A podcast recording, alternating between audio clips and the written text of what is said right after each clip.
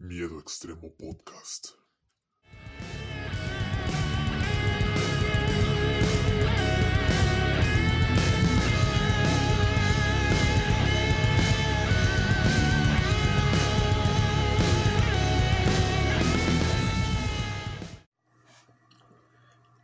Sean bienvenidos, amantes del horror, a una nueva edición de Miedo Extremo. Bueno, ¿qué les puedo decir, gente? Primero que nada, ya estamos en octubre. Eso quiere decir que ya estamos en el mes del terror. Y como llegué a comentar en algún episodio, no recuerdo cuál exactamente, pero eh, por ahí lo comenté en algún momento, que aquí siempre celebramos octubre, siempre celebramos Halloween, siempre celebramos lo que tiene que ver con el terror, sea lo que sea. Y considerando ya este mes que es como el punto de partida oficial del terror, eh, donde nos damos en la madre con la gente religiosa que dice que todo esto es del diablo y, y esas cosas, he decidido Eh, presentar muchísimas cosas para este mes. Eh, algunos sabrán de la gente que escucha, que me está escuchando en estos momentos, saben que yo eh, estoy a cargo de un grupo de teatro. Y lo llegué a comentar así vagamente en, a inicios de año, me parece, entre los episodios que habré sacado entre marzo y abril, que fueron muy poquitos. Sinceramente fueron muy pocos episodios los que saqué en ese, en ese lapso de tiempo, precisamente porque este grupo al ser muy nuevo, todavía somos nuevos, pero en ese momento todavía estábamos eh, estableciendo cosas. Eh, toda mi atención y todo mi tiempo y esfuerzo se fue para allá. Y sí, honestamente descuido un poco el podcast. Y ahí en algún episodio habré dicho que precisamente esto, ¿no? Es que pues fundé un grupo de teatro y estoy dándome la madre ahí. Echándole ganas, básicamente. y dentro, dentro, de ese grupo de teatro decidí precisamente hacer el mes del terror que es una actividad en la que, en la que estaremos presentando alrededor del mes varias actividades relacionadas al terror, vaya, ¿no? Ya sean monólogos, historias, cortometrajes, etc. Y también, pues aparte, para la gente que me escucha, que sea de aquí, de mi, de mi pueblito cagado, que se llama Nogales, que sea de Nogales, Sonora, México, pueden también el viernes 8, bueno, hoy estoy grabando esto a 3 de octubre, ¿no? Pero el viernes 8 se va a realizar una actividad de lectura. Espero no quedar mal, no que esto no envejezca mal y de digan que se cancela y se va a mover para otro día. Ojalá y no. Pero el punto es ese, vamos a hacer una actividad de lectura en la que vamos a abarcar autores del género del horror como Stephen King, a Howard Philip Lovecraft, a Edgar Allan Poe y a Bram Stoker. Así que para la gente que sea de Nogales, si quiere, si quiere, puede asistir y se ve... Mm, ¿Qué más les puedo decir? Ah, se me fue el rollo de, todo este desmadre. Eh, serán, se va a llevar a cabo en el Instituto Nogalense de la Juventud el día viernes 8 de octubre, repito, a partir de las 4 de la tarde. Así que, si están interesados, pueden asistir y con mucho gusto los vamos a recibir.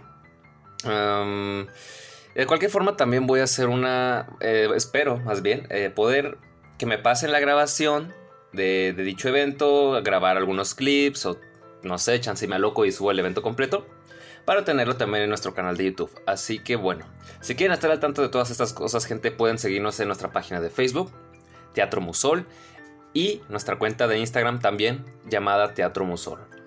Eh, así que bueno, luego de ese pequeño spam de casi 4 minutos, gente. Vamos a dar inicio a esto, porque no solo es el mes del terror dentro de, teatro, sino también aquí en Miedo Extremo Podcast para complementar mucho mejor toda esta experiencia. Así que bueno, otra vez. Yendo ahora sí al tema que nos eh, toca el día de hoy, es el tema de los exorcismos y o las posesiones demoníacas. ¿No? Eh, vamos a dejarnos un poquito, un poquitito nomás ahí de lado el tema de las películas, de los videojuegos. y ahora vamos a intentar abarcar un algo un poco más, digamos, entre comillas, verdadero, porque no estamos seguros. siempre debemos ser muy escépticos ante estos hechos, pero bueno, ¿qué más da? Eh, ¿Por qué decidí iniciar con esto? Porque aparte de que es un tema muy interesante, todo se ha dicho, eh, es un tema que honestamente a mí siempre me ha provocado miedo, el tema de las, de las posesiones, de los exorcismos, es como que algo que sí me da miedo que, que independientemente de que sea real o no, eh, yo siempre me mantengo en plan, no sé si sea cierto, pero al chile yo no jalo, yo no jalo para, para averiguarlo. Así que bueno, aquí vamos a hablar de... Aquí tengo una nota llamada El psiquiatra que presenció más de 100 exorcismos desvela todo sobre posesiones. También tengo otra que es sobre 8 películas de exorcismos basadas en hechos reales, supuestamente.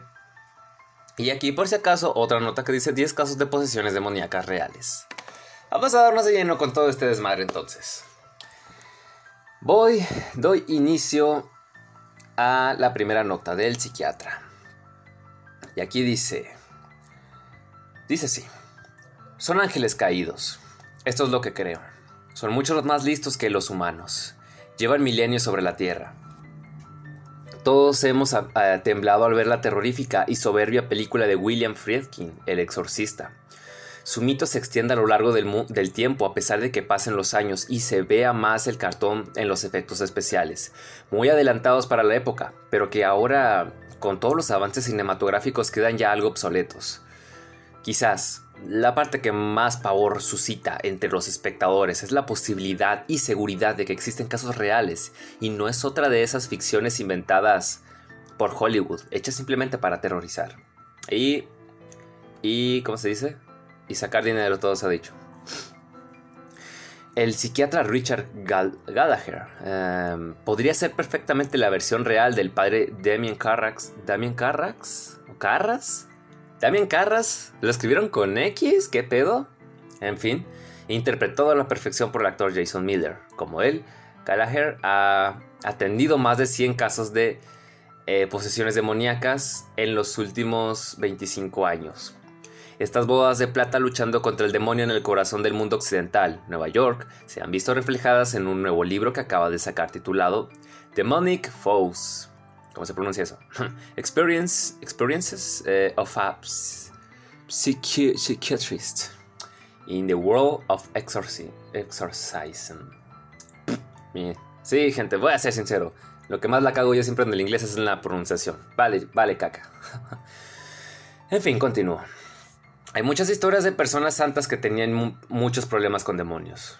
A lo largo de su dilatada carrera como psiquiatra y hombre de ciencias, ha tratado a casi 25.000 pacientes cuyos síntomas no tenían nada que ver con Satanás, y sí con el cerebro o las enfermedades mentales. Sin embargo, muchos de los casos de sospechosa posesión demoníaca han sido transferidos a él por sacerdotes y hombres de fe. Como el padre Carras, Gallagher es una persona que pulula en ambos terrenos, el de la psiquiatría y el de la fe. Y dice, nunca me ofrecí voluntario para desempeñar este trabajo reconoce en una entrevista de a, The Daily Mail. Tal vez pensaron, tal vez pensaron que era una persona de mente abierta o lo que sea. Probablemente. Eh, aquellos curas sabían que yo era un católico creyente y poco a poco comencé a pensar que era una especie de experto en casos así. Gallagher establece dos puntos de casos relacionados con el asunto. Están las posesiones, entre comillas, en las que un espíritu maligno controla a una persona, y las opresiones, en las que dicho espíritu maligno ataca y sabotea a su presa, pero nunca toma su personalidad. Pero lo que todo el mundo seguramente se esté preguntando, ¿cómo se llega hasta ahí? ¿Cuál es la causa? No es aleatorio, en absoluto. Siempre hay una causa discernible. La más común es que hayas recurrido al mal y al ocultismo. Y, de forma paradójica, cuando intentas alejarte de ello, el mundo demoníaco ya tiene una influencia directa sobre ti. Incluso puedes haber hecho un pacto con Satanás y al intentar salir eres castigado. Esta es la razón más común por la que las personas son atacadas por algo así. Sentencio. En muchos casos, creer férreamente en Dios no te salva, al contrario. Él dice, hay muchas historias de personas santas que tenían muchos problemas con demonios, avisa. El exorcista pone de ejemplo a una mujer de mediana edad que se dedicaba a las labores benéficas, tenía fe y ayudaba a los, a los más necesitados. precisamente porque era muy santa y realizaba obras caritativas para los demás. Estaba poseída. Relata.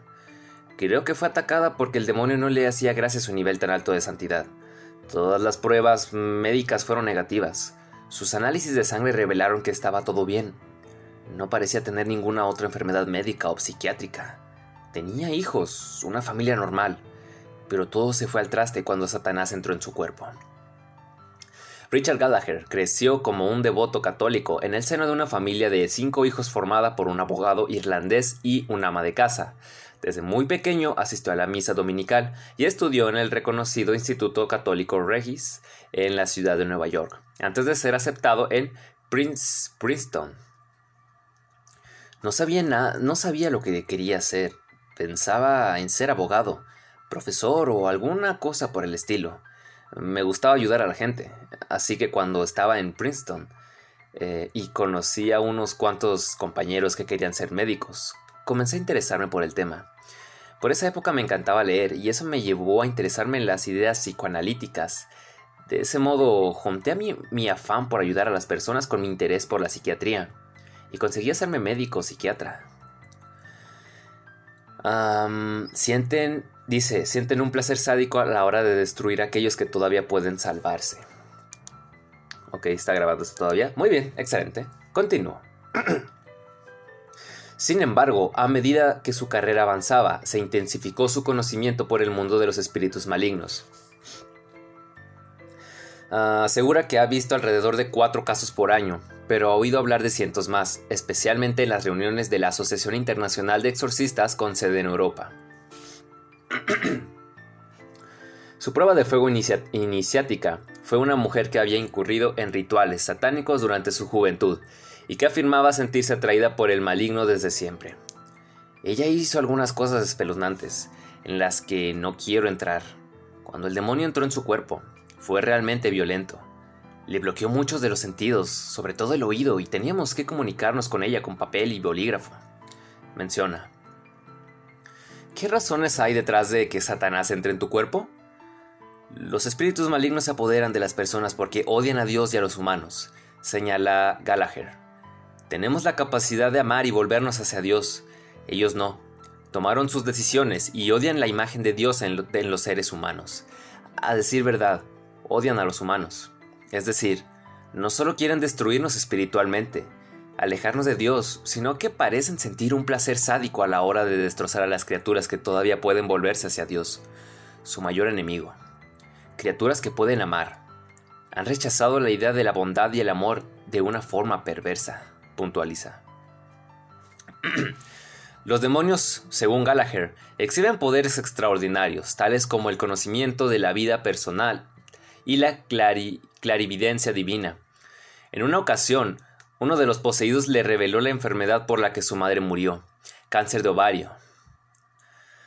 Ese espíritu malvado sabía cómo murieron los padres de otras 15 personas, no solamente cómo lo hicieron los míos. Otro caso, una mujer de 30 años que era miembro de una asociación de ritos satánicos y que estaba pensando en retirarse. Fue en ese momento cuando el demonio actuó y entró en su cuerpo. Estaba en la parte de atrás del coche cuando entró en trance y empezó a vomitar insultos y cosas muy crueles. Al cabo de unos minutos cayó inconsciente y, cuando despertó, no recordaba nada. Después de unos meses estaba hablando por teléfono y de repente me saltó su voz diciendo, Déjala en paz, caraputero. Ok, eh, la traducción aquí, gente, yo no tengo nada que ver. Fue horripilante, explica Gallagher. Mucha gente ora por mí. No veo al demonio por todas partes, pero el diablo existe. En general, no es una creencia marginal dentro de la sociedad estadounidense, analiza el psiquiatra. Es más bien popular, las encuestas muestran que probablemente cerca del 60% de la población cree en el demonio. Entiendo que creer en Satanás no es una creencia muy reconfortante que se diga. Existen teorías alternativas. Cuando he visto algunos de estos casos, te das cuenta de que esto claramente no es algo que pueda ser explicado por la psicopatología ni nada de eso. y a pesar de haber, sido testigo de, del mal durante tantos años, no afirma estar especialmente preocupado de que un día el diablo venga a por él. se escuda en su fe y en la fe de los demás. Tengo mucha gente que ora por mí, concluye. Así como estoy harto de negar que el diablo no existe. No veo al demonio en todas partes. Interesante. Hmm. Ok, aquí estoy viendo un par de notas más. Ok, notas interesantes, ¿no? Porque aquí dice, el retorno de Satán. Los exorcismos son ahora una medida prudente y necesaria. Otra que dice, las ocho películas que recomienda la iglesia de Satán y que nunca hubieras esperado. Ok. Y la última nota dice, ¿es peor ser ateo que satánico? La estatua de Lucifer que lo demuestra. Ah, interesante. ¿eh? Si un día quiero ponerme un poco más polémico de lo que normalmente soy. Bueno, no, no sé. Bueno, sí, creo que sí soy algo polémico a veces cuando doy mi opinión sobre si algo me gusta o no me gusta. Y en la edición anterior que hablé sobre el tema de la religión y las leyendas urbanas que se dan aquí en México, pues sí. Chancy sí. No sé. Me van a dar en la madre un día. Ahí una persona religiosa. En cualquier caso, en cualquier caso, perdón. vamos a la siguiente nota que dice. das perturbadoras películas de exorcismos basadas en casos reales.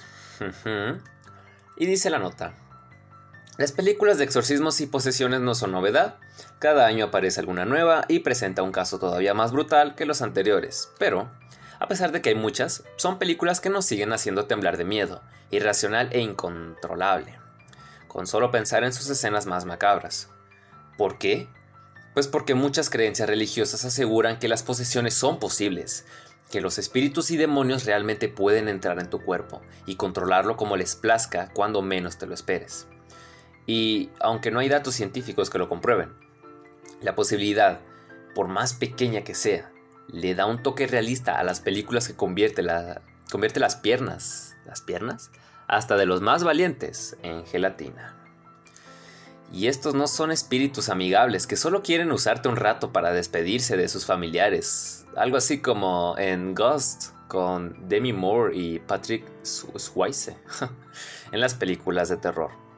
En las películas de terror, siempre son espíritus malvados y violentos que convierten los cuerpos de sus víctimas en una masa de golpes, cortadas y moretones que los hacen ver deformes y aterradores, como la cara de Regan en El Exorcista. Y sí, gente, como lo acabamos de leer en el, psiquiatra ah, antes mencionado, sí, son aparentemente odian a la humanidad y es la razón por la cual buscan hacer daño física y psicológicamente a nosotros. Y es claro que El Exorcista siempre va a ser un punto de referencia para en este tipo de casos. Esa película que ya le he hecho dos, dos, episodios, de hecho, del podcast. En el primero fue quejándome, de hecho fue, quejarme sobre las secuelas innecesarias porque se supone... Primero iban a hacer un, un remake de esta película y luego dijeron que no, que en realidad van a hacer una secuela directa de esta película, ignorando El Exorcista 2 y 3 aparentemente. Y y otro que hable ya más de lleno de, la obra El Exorcista, ¿no? Tanto el libro como la película. En fin, no puedo escapar de esta película, de esta historia que siempre vuelve, siempre aparece, quiera o no. Pero bueno, ¿qué más da? es una película de culto y se lo merece, honestamente. Continúo la lectura. ¿Y cómo se expulsa un demonio? No es fácil, se requiere de un exorcista experto que tenga la fuerza, resistencia y convicción para pasar horas, días o semanas trabajando con las víctimas para salvar sus almas. Y lo más brutal es que, incluso con eso, no hay garantía de que las cosas van a terminar bien. No sabemos por qué a alguien se le ocurrió hacer películas de exorcismos y posesiones satánicas, pero existen y son adictivas. Sí, a todos nos gusta torturarnos un poco, es imposible negarlo. Aquí me ven, gente, me gusta mucho el terror. Incluso cuando sabemos que vamos a pasar días llenos de paranoia y noches observando los rincones de la habitación para asegurarnos de que nada se echa desde las sombras. Las películas de exorcismos que tienen historias reales. Número 1. El exorcista. Obviamente no podía faltar esta película dirigida por William Friedkin. Y bueno, ah, pues aprovecho rápido para decir que si quieren hacer maratón gente de películas de este estilo, adelante, esta es su oportunidad para tomar nota. Continúa. La película cuenta la historia de una niña llamada Regan, que es poseída por varios demonios, por lo que su madre llama a dos exorcistas para intentar salvarla antes de que sea tarde. El Exorcista fue una de las películas más aterradoras de los años 70 y de la historia, y está inspirada en la historia real de un niño poseído por demonios que dejaban marcas en su cuerpo. El niño se llamaba Roland Doe. Su caso sucedió en los, años 40 y se dice que quedó poseído después de jugar con un tablero de Ouija. La iglesia le realizó un exorcismo, pero eso solo empeoró las cosas, y pasaron meses antes de que Roland quedara libre, no sin antes dejar a uno de los sacerdotes con la nariz rota. Algunos expertos creen que Roland simplemente sufría de una enfermedad mental, pero nadie ha podido demostrarlo. ¿Eh? ¿Eh? guiño guiño, tablero de Ouija, ¿eh? Niño, solo que en la película fue una chica, bueno, en la novela fue una, niña quien, quien es poseída. pero bueno, y sí, nada más quiero volver a remarcar que la novela del exorcista es excelente, gente. Léanla si tienen la oportunidad. Es brutal. Y me encantó la novela. Rápidamente se convirtió en uno de mis libros de terror favoritos. Con eso digo todo. En fin. anyway, continúo con la siguiente película que es El exorcismo de Emily Rose del año 2005, gente. Este es otro clásico, otra película que siempre es un punto de partida cuando hablamos de este tipo de películas. Vamos a ver. El caso de Emily Rose es también uno de los más aterradores del cine. La película dirigida por Scott Derrickson está basada en la historia de una mujer alemana llamada Annelies Mitchell, que se sometió a un exorcismo en 1975. Annelies murió un año después por falta de los cuidados médicos adecuados, lo que llevó a que sus padres y el sacerdote fueran llevados a juicio por homicidio, alegando que Annelies que estaba deshidratada y desnutrida. No necesitaba un exorcismo, sino un hospital, ya que sufría de epilepsia y depresión. Su familia estaba convencida de que estaba poseída por demonios e incluso presentaron una grabación en la que se escuchaba a la mujer hablando con voces extrañas y en idiomas desconocidos como prueba. Ok, sigue grabando esto. Excelente, continúo. la siguiente película es de Amityville Horror, de también del año 2005. Y aquí, aquí en, el, enlace que pusieron del tráiler, aquí estoy viendo a Ryan Reynolds, ¿eh? Interesante. A ver, dice así. La película dirigida por Andrew Douglas, protagonizada por Ryan Reynolds, tiene una de las historias más macabras. Esta es la historia de una familia que, solo unos días después de mudarse a su nueva casa, salieron huyendo de ahí a la mitad de la noche y nunca volvieron. Esa es la historia real de la familia Lutz, quienes compraron la casa en la que Ronnie DeFeo asesinó a toda su familia por órdenes de unas voces que lo atormentaban. Los Lutz dijeron que cosas extrañas pasaban en la casa y que incluso veían a los fantasmas de los DeFeo, así que tuvieron que huir para salvar sus vidas. Interesante. La siguiente película es, se llama The Devils del año 1971. Y dice así, la película de Ken Russell se inspiró en el caso del sacerdote católico Urbain Grandier del siglo XVII y las posesiones de, de Grandier fue condenado por hechicería y quemado en la hoguera después de que se dijo eh, que había hechizado un convento de monjas. Las mujeres hablaban en idiomas extraños, gritaban, hacían gestos obscenos a los hombres y afirmaron que estaban embarazadas y poseídas. Miles de personas asistieron al exorcismo público de las monjas. En el juicio y la ejecución, el sacerdote insistió en que era inocente hasta el final, y se cree que es posible que debido a su reputación y sus varias relaciones con mujeres relacionadas con la realeza de Loudun, pudieron ser un motivo para condenarlo.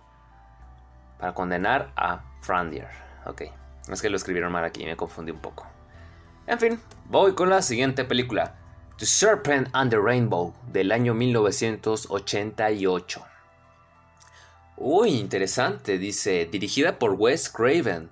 La película sigue a un antropólogo que viaja a Haití para investigar un caso de magia negra que convertía a las personas en zombies. La película está basada en un libro etnobotánico. Wet Davis quien estudió el caso de un hombre llamado Clairvius Narcisse, quien supuestamente se levantó de la tumba y regresó a su casa casi dos décadas después. El libro de Davis decía que Narcisse fue envenenado por su hermano con pez globo y veneno de sapo, lo que hizo que pareciera que estaba muerto. Después lo enterraron, lo desenterraron rápidamente y le administraron datura, lo que causó que perdiera la memoria. Narcisse dijo que trabajó en una plantación de azúcar como esclavo y, cuando murieron sus esclavizadores, por fin pudo recuperar la memoria y se fue a casa. Los practicantes de vudú aseguran que todo fue obra de la magia negra. Ok, eso está un poquito más eh, raro, pero bueno, ahí si la quieren ver, gente. Ya, yo, sinceramente, tengo interés en verla. Ok, perdónenme, estoy... Solo desconecto la laptop. Ahí está. Muy bien. La siguiente película es The Possession del año 2012. Mm, a ver. Producida por Sam Raimi. Ojito ahí, ¿eh? Producida Ah, es importante tener en cuenta eso también. O sea, está Sam Raimi ahí por medio, pero él no la dirigió, él, la, él fue productor. Aguas, ¿no? Porque mucha gente se confunde con eso. Mucho, muy, muy, muy común que se confundan. En fin. Dice. La película sigue a una niña que queda poseída después de abrir una antigua caja maldita. Ok, creo que esta, esta sí me suena de algún lado. Perdónenme, continúo. La película está basada en un viejo relato sobre un objeto llamado The Book, Book Box, que guardaba el espíritu de un sobreviviente del holocausto. La caja que fue vendida en eBay y contenía monedas, pelo, una frase de en hebreo, vino y una rosa seca.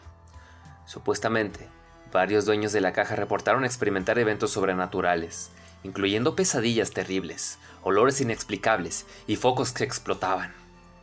Además, el director Ore Bornedal reportó que cosas extrañas también sucedieron en el set de filmación, incluyendo un incendio.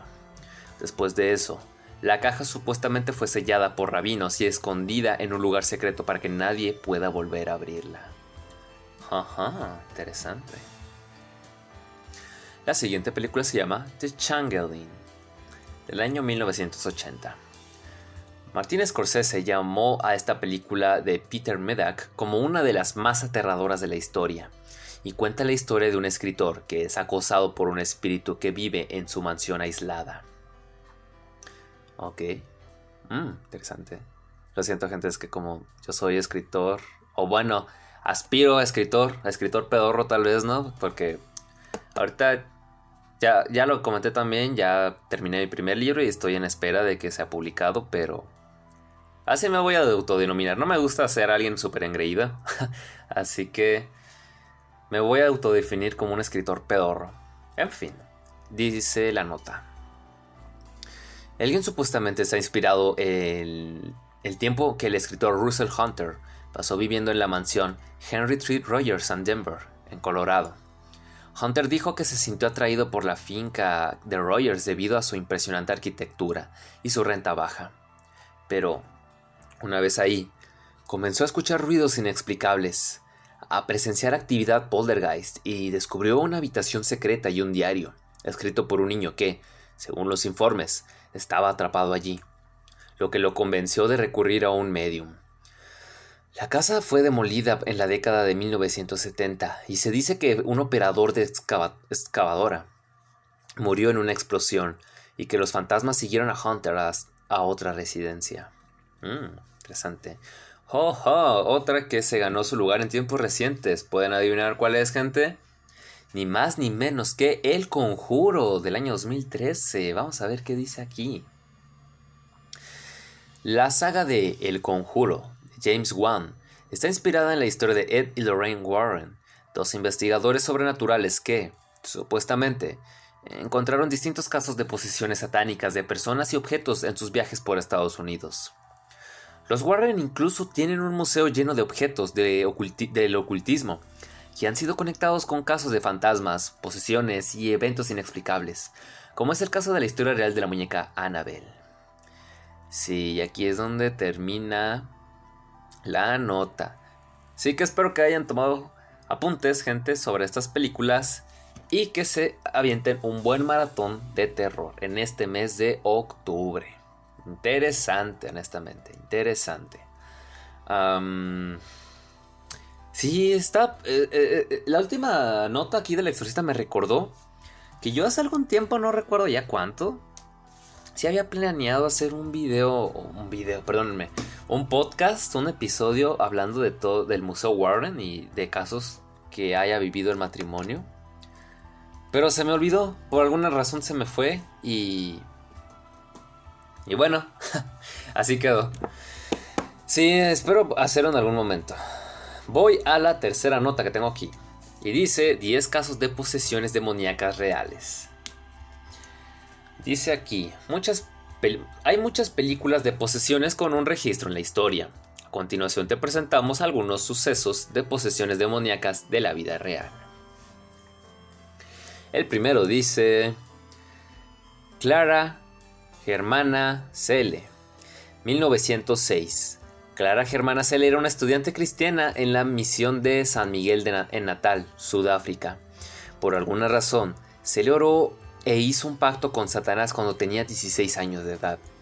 Pocos días después, fue poseída por impulsos extraños y paranormales. Número 2. Annelies Mitchell, quien ya la comentamos, pero igual aquí dice. A los 16 años de edad, Anneliese Mitchell tenía un historial de enfermedad mental y epilepsia, por lo que a menudo fue, fue tratada en un hospital psiquiátrico. Sin embargo, en 1973 se convirtió en suicida, despreciando cualquier artefacto religioso, bebiendo su propia orina y comenzando a escuchar voces. Sí, aquí voy creo que van a salir varios repetidos, pero en fin, gente. Nada más para remarcar y dar más detallitos aquí. Porque el número 3 es nada más ni nada menos que Roland Doe. O aquí también pone Robbie Mannheim. Conocida como la verdadera historia detrás de la novela y la película de Hollywood El Exorcista, el niño de 14 años de edad, Roland Doe, es una de las historias más notorias de posesiones demoníacas. Número 4. Julia, 2008.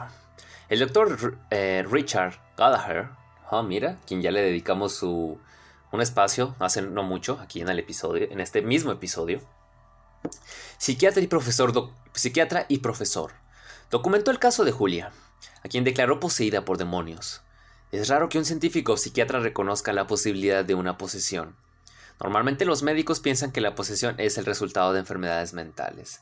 Y del por qué ya lo explicamos. Número 5. Arne, Cheyenne Johnson. Conocido como el ensayo del demonio asesino. La historia de Arne Cheyenne Johnson es el primer caso conocido en la Corte de los Estados Unidos durante el cual la defensa intentó probar que el acusado no era culpable por razones de una posesión satánica. Número 6. David Berkowitz. Asesino en serie que al ser detenido confesó su culpabilidad de los tiroteos, afirmando que recibió órdenes de un demonio para cometer las matanzas. Berkowitz afirmó que el perro de su vecino estaba poseído y que fue el canino quien le ordenó llevar a cabo los asesinatos. Ok. Mm. Sí, leyéndolo en voz alta esto no suena muy creíble que digamos, pero bueno, como, he como comenté al principio, hay que ser muy escépticos a ese tipo de cosas, gente. Hay que tener cuidado. Número 7. Michael Taylor. En 1974 en una reunión, Christine Taylor acusó a su marido de tener una aventura. Ante tales declaraciones, Michael Taylor arrojó obscenidades y comenzó a actuar muy erráticamente y fuera de lugar, lo que llevó a los testigos a pensar que se encontraba poseído por el mal. ¿Eso o era un actor medio desquiciado? era un drama queen tal vez. en fin, continúo. Número 8. George Lukins 1900, no, perdón, 1778. El inglés George Lukins afirmaba estar poseído. El hombre solía cantar en una voz y en un lenguaje que no era el, suyo. Finalmente los vecinos, preocupados por su comportamiento cada vez más alarmante, lo llevaron a la iglesia para ayudarlo con tremendo mal. Número 9. Anna Eklund, cuando tenía tan solo 14 años de edad, una niña de Herlding, Iowa, llamada Anna Eklund, comenzó a mostrar signos de posesión diabólica. La chica había sido levantada por un católico devoto. Sin embargo, su padre y su tía, quienes practicaban brujería, supuestamente maldijeron a la rutinaria chica. Número 10. El Papa Francisco exorcista a un niño. Jaja, recuerdo a esta gente. Esto hasta se volvió meme, sí. Vamos a ver qué dice. La Iglesia Católica realiza miles de exorcismos cada año, ya que el Papa Francisco ha dicho que cree que Satanás es real y la batalla contra el mal se siente que y la ¿qué? Perdón, y la batalla contra el mal dice es real y la batalla contra el mal se tiene que luchar día a día.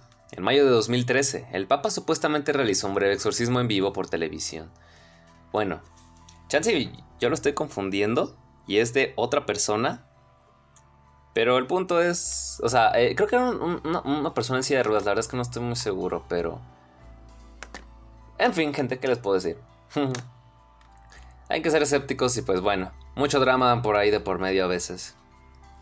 Ok, discúlpenme. Tengo una otra nota. Tengo otra nota aquí que era lo mismo, ¿no? De cinco historias de exorcismos reales para no dormir, pero, pero, contiene exactamente los mismos nombres ya citados. Mm, he encontrado muchas otras notas que me parezcan interesantes. La abertura de la posesión de un niño de 14 años. Reales al 2% de casos de posesiones demoníacas. Eso es lo que enseña el Vaticano. Ajá, los exorcistas tienen los días contados. Política. Mm. A ver, vamos a ver esto. La nota es de El País. Vamos a ver qué chingados dice aquí. Para terminar este bonito episodio. El sacerdote de monólogo. De, monólogo. de monólogo. José Antonio Fortea asegura que se vive en los últimos tiempos del exorcismo, una práctica criticada tanto fuera como dentro de la iglesia. Ah, en ese sentido, ok. Yo lo imaginé un poco más sádico sobre los exorcistas como tal, pues que, no sé, tenían alguna especie de secuela de, realizar este tipo de actividades. La, verdad, eso fue lo que yo creí, pero bueno, dice. en una pequeña oficina de Alcala, en, de Henares, el sacerdote José Antonio Fortea parece haberse dado por vencido. Con un gesto de pesadumbre dice, vivimos los últimos años del exorcismo. Si lo dijera cualquier otro cura, quizás no tendría el mismo significado, pero lo afirma Fortea, que aunque, actualmente no ejerce como exorcista, sino que se dedica a escribir libros, es el rostro más visible de esta práctica en España. Este, este experto en demonología fue durante mucho tiempo el único que atendía casos de supuestos, de supuestos posesos. En España, el 26% de las 69 diócesis tienen un exorcista, según el estudio Exorcismos, Fuentes y Teología del Ritual de 1952, publicado en 2011, su autor, el, cura Antonio Doñoro, dijo en una entrevista que en el sitio web religionenlibertad.com ese mismo año, que la cantidad le parecía insuficiente y lo acachaba a que muchos sacerdotes no creen en los exorcismos en Madrid hay ocho, según el arzobispado de la capital, uno por cada vicaria. Ok, ok, pues no muy interesante que digamos, pero bueno, aquí lo estoy ojeando. Déjame ver cuándo es esta nota. 2000, ¿qué? ¿Dónde dice? 16 eh, de enero del año 2016. Esto fue hace 5 años. Y bueno, sí, considerando ya el tema del internet, que todo se hace viral, que pseudo todo tiene una explicación y la chingada. Ya sean argumentos muy válidos de...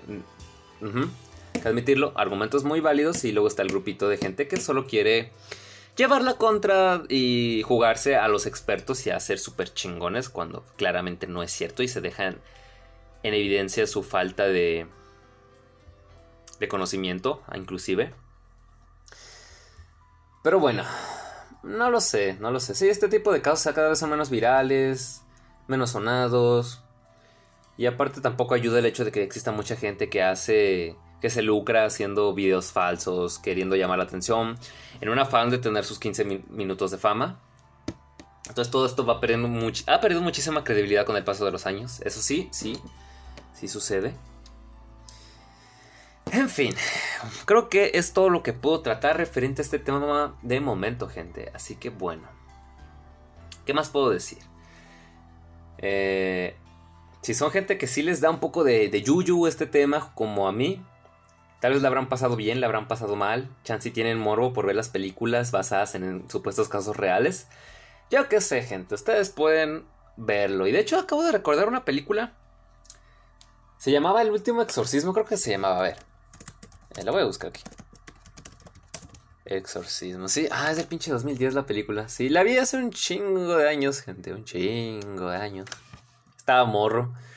Si mal no recuerdo, es sobre un matrimonio, creo. Eran personas que estafaban, que decían que eran exorcistas y según atendían casos acá. Pero en realidad eran fraudes, eran fraudes. Y en una de esas les tocó un caso real. De una, una chica que realmente estaba poseída. No sé si por ahí tengan, tendré todavía la película. No les puedo decir mucho, les digo, la vi una, una o dos veces de niño. O de. de puerto, la la neta no me acuerdo. Pero ahí estaba, ¿no? Y muy regular, pero nomás para que haga juego con esta temática. Ahí está, si la quieren ver. No lo sé, gente. Yo solo les recomiendo que la neta no se metan en ese tipo de cosas. No traten de averiguar si es real o no. Déjenlo pasar. Vivan sus vidas y no se metan en mierdas extrañas, por favor. que luego me culpan a mí. En fin. Eso es todo por mi parte, gente. Antes de irme, ya saben, el spam. Como comenté al inicio, lo voy a volver a repetir aquí. Pueden seguir a Teatro Musol en la página de Facebook y en la página de Instagram. A mí Pueden eh, seguirme en Instagram como Víctor Ilizarga. Pueden también seguirme en la página de Facebook Las mejores historias de terror psicológico. Pueden leer mi trabajo en megustescribir.com. Pueden escuchar mi podcast en varias plataformas, entre ellas Spotify. Y pueden seguirme en Twitch, me encontrarán como Tamalitos Man. Así que bueno gente, eso es todo por mi parte oficialmente arranca el mes del terror en Miedo Extremo Podcast. Se me cuidan. Pásenla bien. Hasta la próxima.